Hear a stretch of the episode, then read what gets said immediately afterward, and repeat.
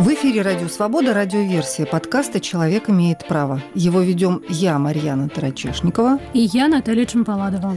Российские власти заблокировали сайты «Радио Свобода», но мы продолжаем работать. Чтобы обойти блокировки, устанавливайте VPN, скачивайте наше приложение, куда уже встроен VPN, и подписывайтесь на наши страницы в социальных сетях. Сегодня третий эпизод нашего сериала, приуроченного к 30-летию Конституции России. И говорить мы будем о 29-й статье, которая гарантирует право на свободу мысли и слова, запрещает цензуру и пропаганду ненависти и вражды. Как в России соблюдается это право? Можно ли говорить о том, что в стране сегодня существует цензура? И как получилось, что Россия занимает 164 место из 180 в рейтинге свободной прессы? Помогут нам в этом разобраться юрист, профессор профессор журналистики Университета Каменского в Братиславе Андрей Рихтер и юрист, основатель проекта «Первый отдел» Иван Павлов.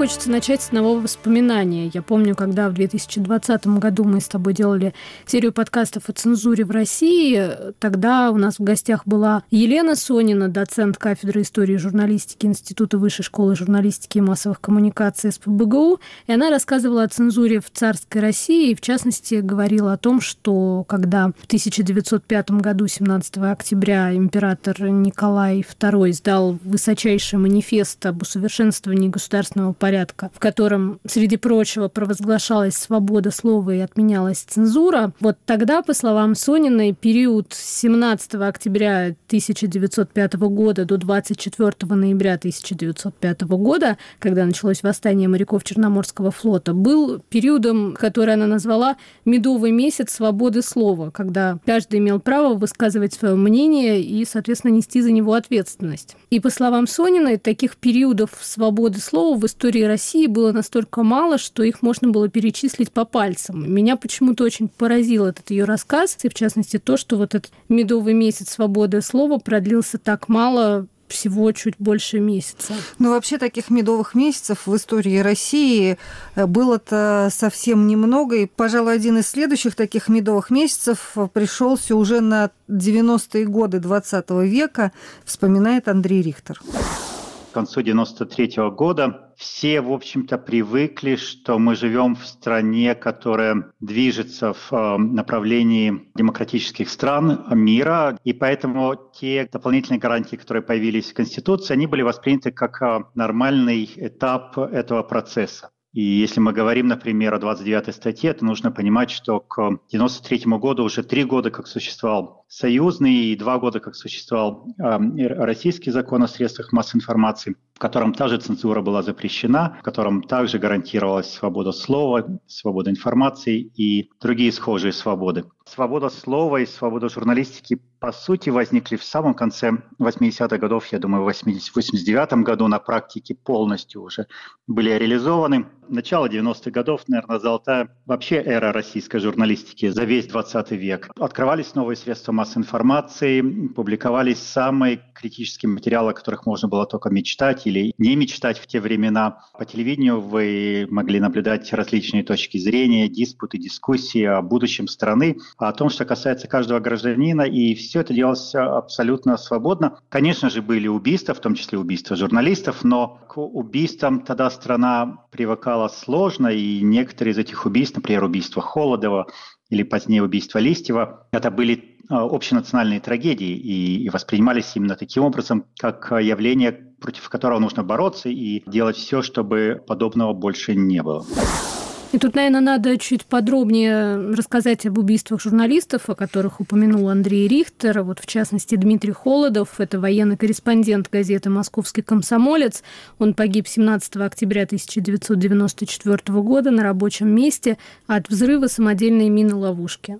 А Владислава Листьева, генерального директора телеканала УРТ, который сейчас Первый канал, застрелили в подъезде собственного дома 1 марта 1995 года. Оба убийства до сих пор не раскрыты. В 2023 году Международная организация «Репортеры без границ» пришла к выводу, что в России при исполнении служебных обязанностей гибнет больше журналистов, чем где-либо еще в Европе. По подсчетам организации, за период с 2001 года в России убили как минимум 37 работников средств массовой информации. Ну, а давай вернемся все-таки на 30 лет назад, когда принимали Конституцию России. И вот уже в середине 90-х годов, по словам Андрея Рихтера, власти призадумались, что прессе предоставили как-то слишком много свободы, и эту свободу начали ограничивать как юридически, так и на практике.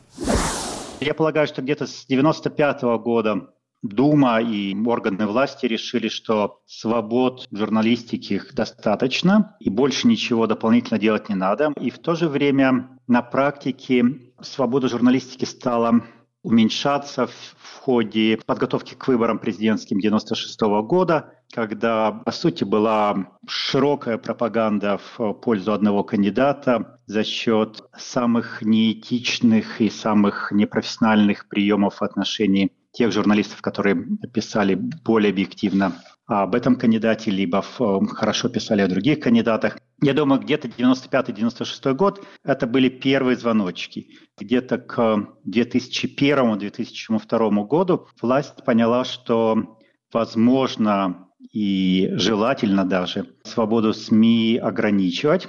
И то есть перешла от ситуации равновесия к ситуации наступления, которая усилилась, наверное, примерно в 2008-2010 году, и в 2022 году окончательно свобода СМИ была уничтожена и юридически, и практически. И делалось это довольно оригинальным способом, если использовать метафору поезда, Локомотив – это 29-я статья Конституции, прекрасный, соответствующий международным стандартам, построенный, я не знаю, из лучших деталей, хорошо собран, красивый. А и в 29-й статье все прописано замечательно в соответствии с теми международными обязательствами, которые наша страна взяла тогда, да и раньше брала, и позже брала, и так далее. К этому локомотиву, который, нужно сказать, он, он как-то движется, но без особой цели, прицеплен вагон первого класса. В этом вагоне я бы поместил закон о СМИ 91 года, может быть, закон о гостайне, потому что это тоже один из аспектов 29 статьи. Он неплохой, этот вагон, он сделан, в общем-то, можно сказать, из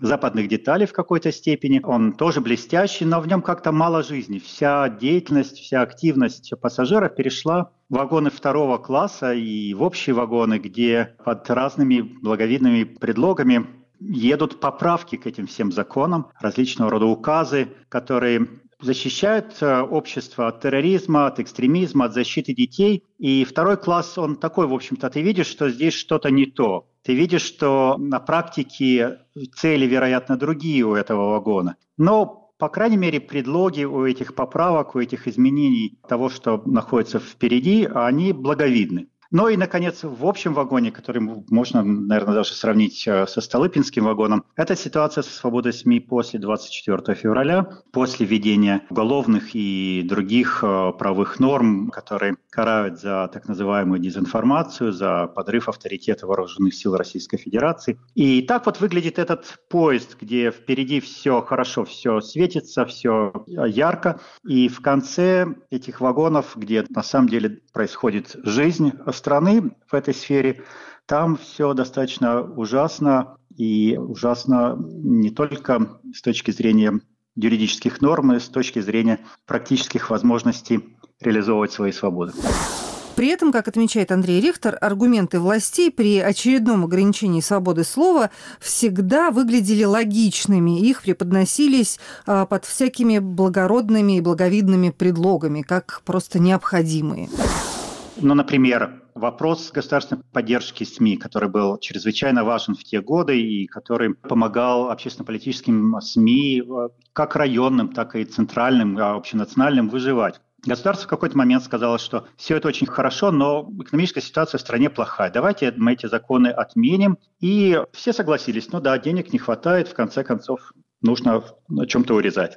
Закон отменили, но деньги остались. Просто теперь власть начала эти деньги распределять по так называемым конкурсам, где по надуманным критериям эти деньги в тех же объемах выделялись проправительственным средствам массовой информации. Следующий элемент – это вопрос экстремизма и терроризма. Власть всегда пугала экстремистскими группировками населения, фашистскими, националистическими, антисемитскими, антироссийскими, какими угодно.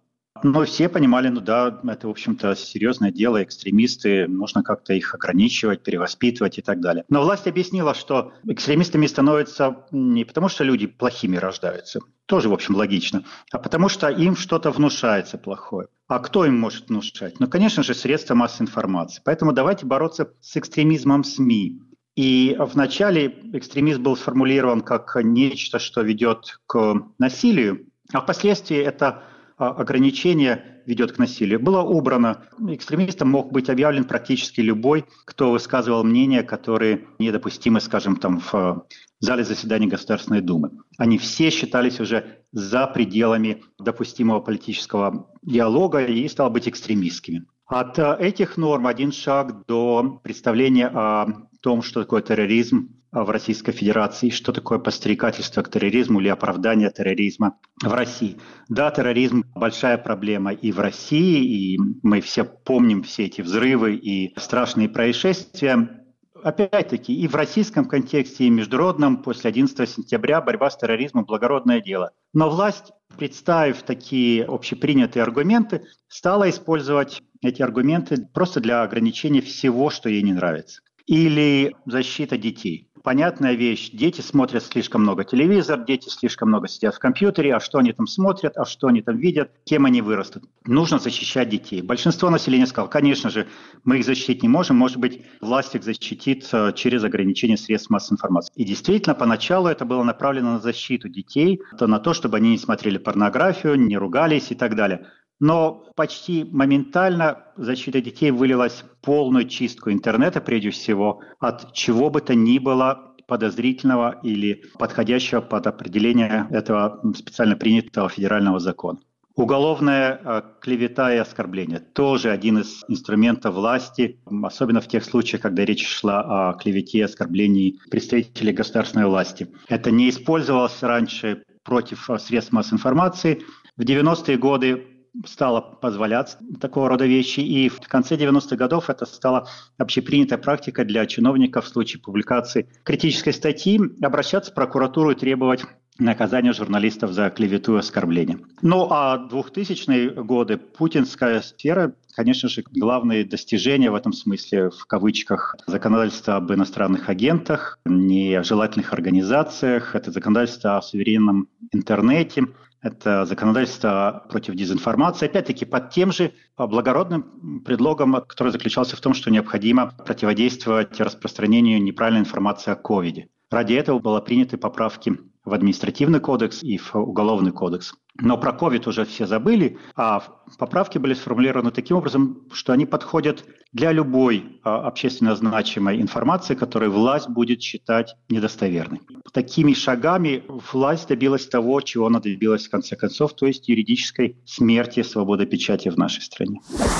По 29 статье Конституции есть четвертый пункт, который гарантирует право свободно искать, получать, передавать, производить и распространять информацию любым законным способом. Перечень сведений, составляющих государственную тайну, определяется федеральным законом, написано в Конституции. И вот по словам юриста Ивана Павлова, в тот период, когда президентом России был Дмитрий Медведев, было принято несколько очень хороших законов, которые открывали гражданам доступ к информации о деятельности государства в медведевское время, там, с 8 по 12 год, законодательство о свободе информации развивалось, кстати, очень неплохо. И это благодаря тому, что Дмитрий Анатольевич увлекался тогда информационными технологиями. И очень много всяких инициатив было реализовано именно в период его президентства. В частности, был принят закон, который сейчас можно называть закон о свободе информации. Это и закон о обеспечении доступа к информации о деятельности государственных органов и органов местного самоуправления. И его закон-близнец, практически закон о, об обеспечении доступа к информации о деятельности судов в Российской Федерации эти два закона, они просто революция для России. Я просто горд тем, что я лично участвовал в подготовке текстов этих законопроектов.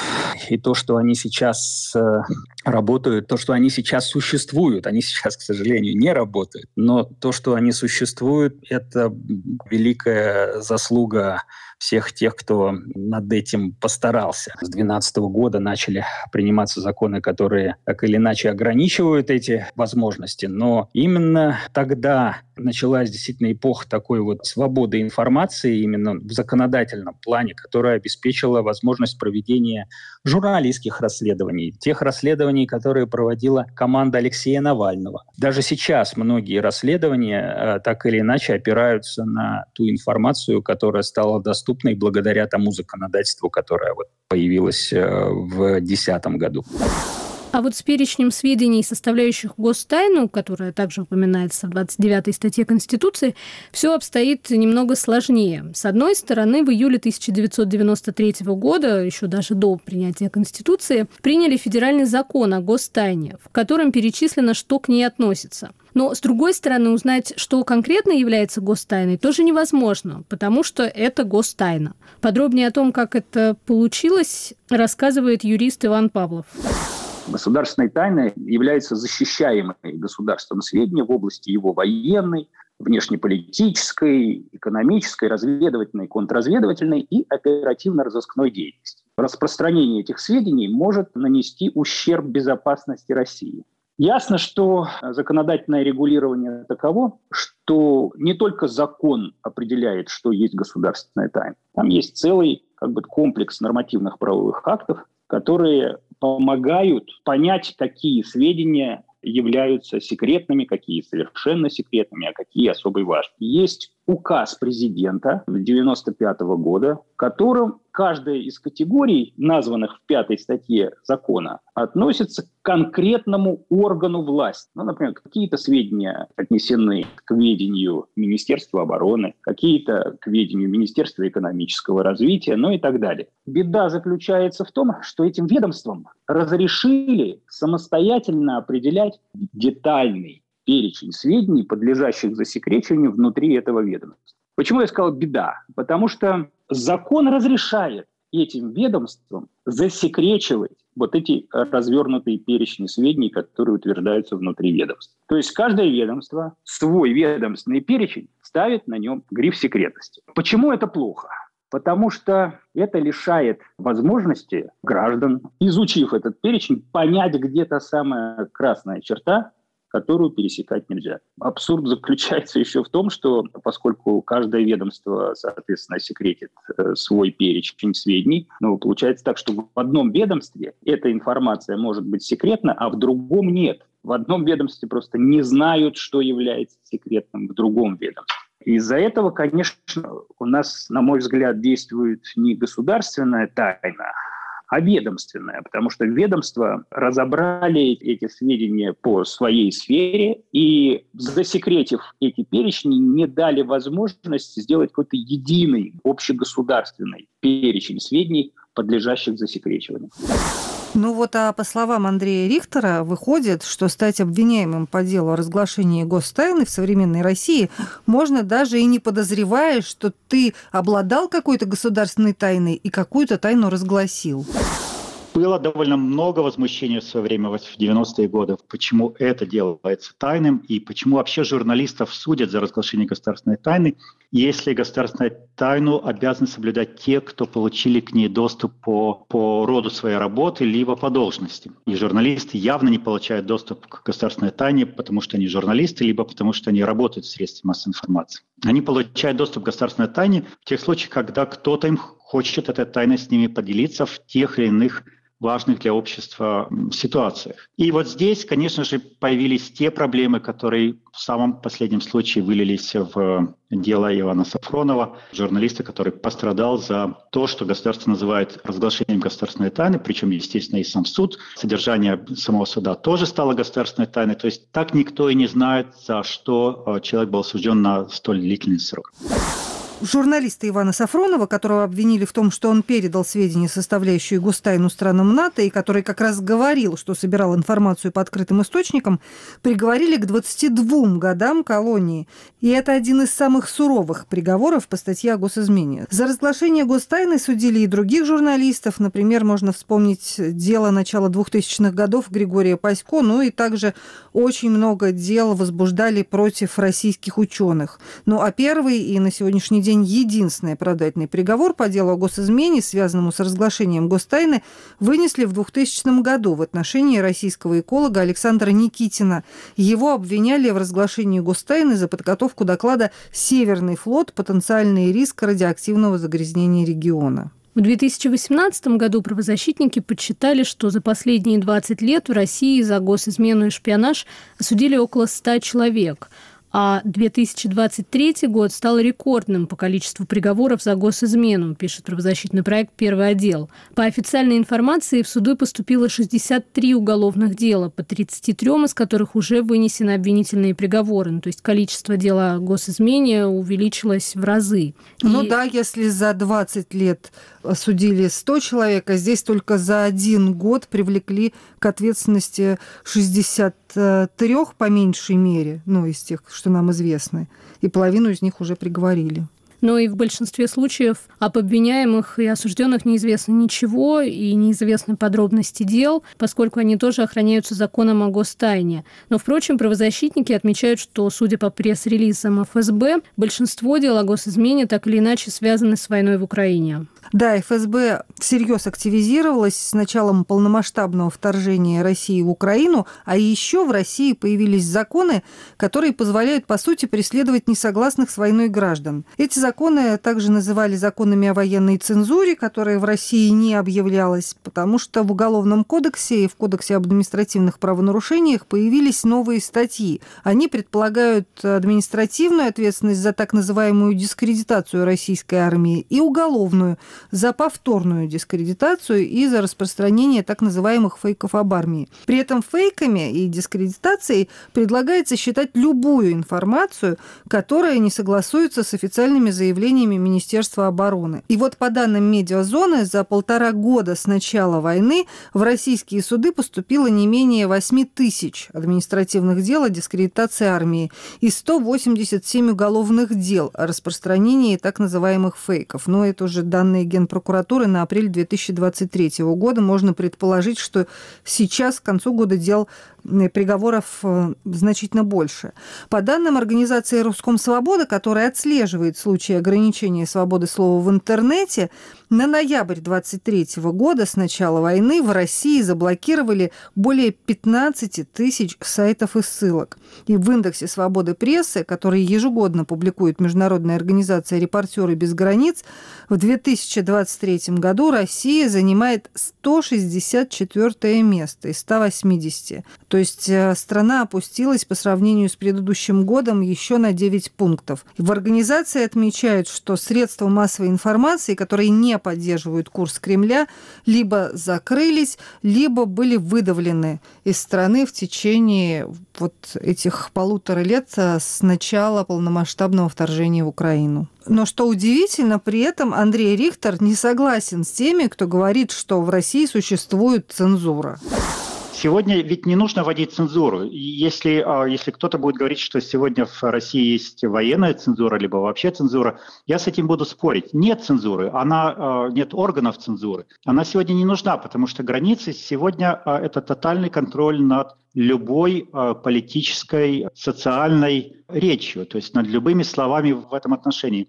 Если вы занимаетесь политикой как журналист, если вы занимаетесь политэкономией как журналист, если вы занимаетесь социальными проблемами как журналист, над вами моментально с первой же вашей фразы устанавливается контроль. Либо самоконтроль, когда вы, зная законы, боитесь писать и затрагивать те или иные темы. В этом смысле границы государственной тайны – это все, что государство посчитает или может посчитать теоретически таковым. Границы, как можете ли вы работать на радио «Свобода», либо на любую другую радиостанцию, средства массовой информации за пределами Российской Федерации и Беларуси, само по себе уже э, становится опасным. Даже если это казахстанская медиа, да любое другое, все становится проблематичным. По определению, с самого начала. Поэтому в качестве самоцензуры вы либо уходите из этой сферы, либо перестаете писать на любые темы, которые могут показаться опасными. И, в общем-то, человек, который живет сегодня в России, более-менее прекрасно себе представляет, что это за тема.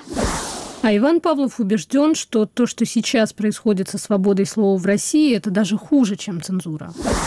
Ну, потому что людей сейчас привлекают к уголовной ответственности. Даже не за распространение каких-то сведений, утверждение о факте, а за выражение мнения. Это уже осуждение людей за их какое-то внутреннее понимание того, что происходит. То есть э, цензура – это когда ограничивают распространение информации, сведений, чтобы нельзя было, так сказать, утверждать какие-то факты, которые не соответствуют действительности. А ограничение на выражение мнения – это хуже, чем цензура. Это уже как бы переходит те пределы, которые в нормальных правовых э, системах э, считаются рабочими.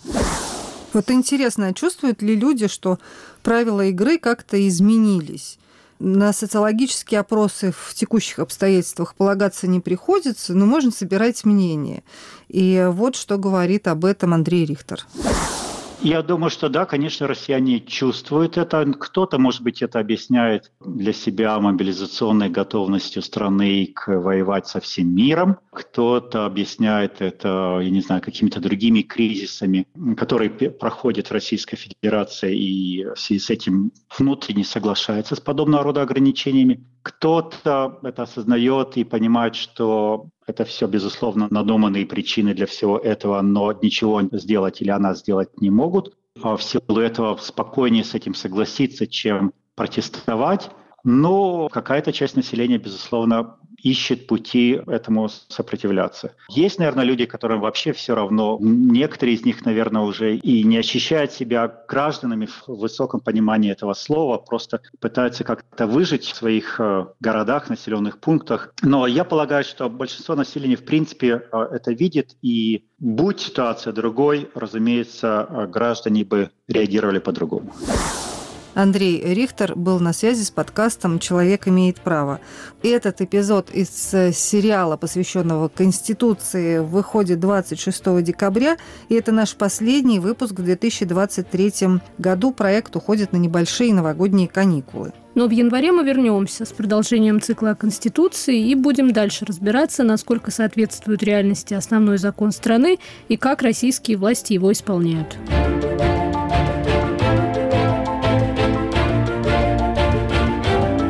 Была радиоверсия подкаста «Человек имеет право». Его вели я, Марьяна Тарачешникова. И я, Наталья Чемпаладова.